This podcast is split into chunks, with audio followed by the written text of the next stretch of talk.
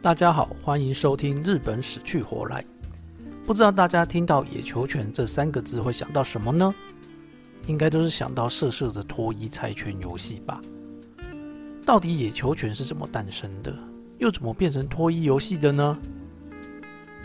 大正十三年啊，对，就是那个《鬼灭之刃》同个时代啊，硬要扯，也就是一九二四年的十月啊。当时四国香川县高松市举行一个棒球大赛，来自松山一隅铁道电器的棒球部啊，与当时香川县立高松三高进行比赛，结果零比八惨败。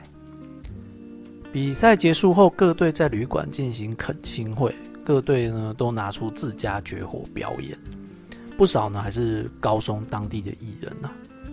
这些都让来自松山的伊予铁道队觉得很郁闷当时伊予铁道队的经纪人前田武健即兴以歌舞伎《原路花见勇》为曲，配上创作的歌词，让伊予铁道队的球员穿着制服，搭配歌曲、太鼓三位线表演。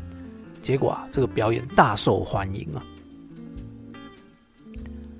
后来，伊予铁道队回到松山后举行参念会，也表演了这个桥段啊。之后也成为这个伊予铁道队的定番表演哦，堪称野球拳始祖。只不过当时用的啊，不是我们一般认知的剪刀石头布的猜拳哦，而是用一种叫做狐狸拳的玩法。一直到一九四七年才改为我们现在所知的剪刀石头布哦。当然，那个时候并没有猜输就要脱衣服的处罚啦。嗯，这边先跳出来介绍一下刚刚我们提到的狐狸拳吧。狐狸拳分为三种角色，分别是狐狸猎人跟地主。狐狸怕猎人，猎人怕地主，然后地主输给狐狸这样子啊。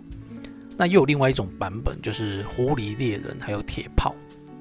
这类型的游戏相当的多，譬如在京都啊，如果你有机会和武技们玩这个做浮游，其中一个叫做拖拉拖拉的游戏啊。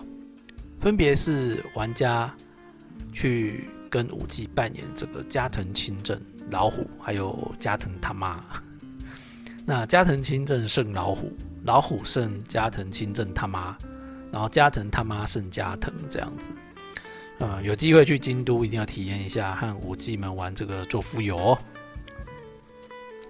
在查询日本猜拳的时候啊，也发现一些蛮有趣的日本古拳法。在这边顺便跟大家介绍一下好了。第一种叫做虫拳哦，关于虫拳的记载呢，最早出现在平安时期，有可能是日本最早的猜拳游戏哦。它的玩法呢，就是用大拇指表示青蛙，食指表示蛇，小拇指代表阔鱼，然后青蛙胜阔鱼，阔鱼胜蛇，蛇胜青蛙。那为什么阔鱼可以胜过蛇，我就不知道了。大概是蛇吞下阔鱼之后。会被卡在喉咙吧。另外一种叫做三府拳，三府的三府指的是江户、京都、大阪。游戏的一方说地名，另外一方做动作。比如说在京都，那另外一个人呢就要双手举过头，好像举一块雨衣哦，遮住自己的脸，然后回答有贵族。如果说在江户，那另外一个人就要双手放在。左腰间做取刀状，回答有武士。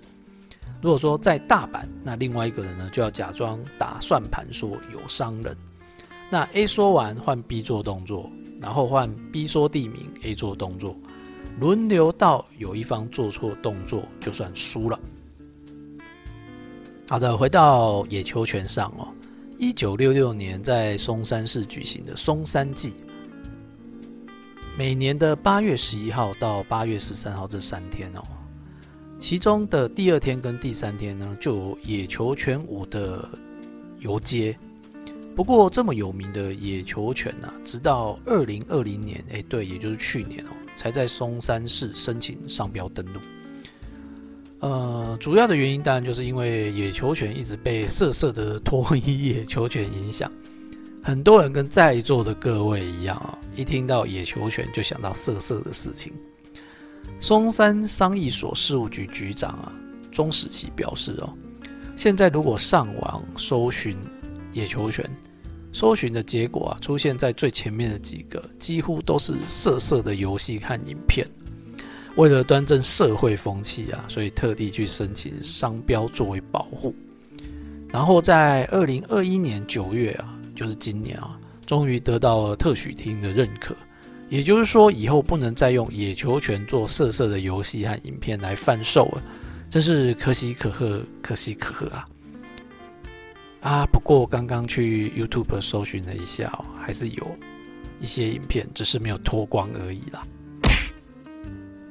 那么刚刚有说到啊，最吵的野球拳啊是没有脱衣处罚的。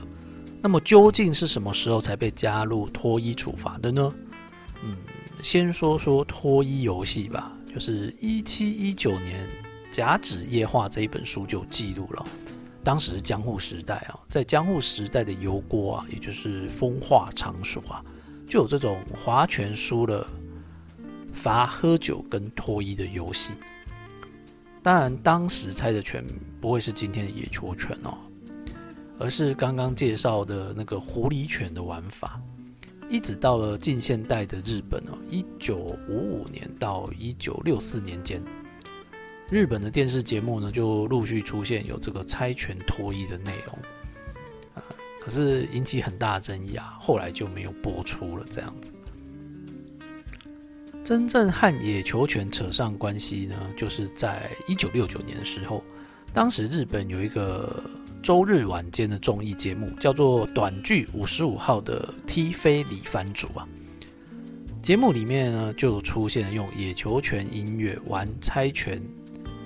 猜输就脱衣服的规则，虽然节目被批评很低俗哦，但女来宾猜拳脱衣这个桥段呢，红到后来竟然可以独立出来组成一个节目，就叫做《短剧五十五号的野球拳》。可见大家都是嘴巴说不要，但身体却很诚实呢。同一年，小朋友看的动画《喷嚏大魔王》也出现了脱衣野球拳的桥段。喂，给小朋友看这玩意合适吗？然后到了一九八一年，第一支脱衣舞野球拳电脑游戏诞生。到了一九九四年，真人版的 The Yakuken Special 诞生。就这样，野球拳等于脱衣游戏的认知就深植人心了。一直到了二零零五年，当时。把野球拳当作脱衣猜拳游戏的短剧五十五号的成员秋本清一，受到了这个松山市的邀请啊，来参加松山记。秋本清呢，就当场向本家野球拳四代目的泽田刚年谢罪啊，表示对野球拳的前辈们深感抱歉。哎，就这样，双方也算是和解了。好的，以上就是日本的野球拳史。如果你喜欢日本史趣活爱的话，欢迎订阅喽，拜拜。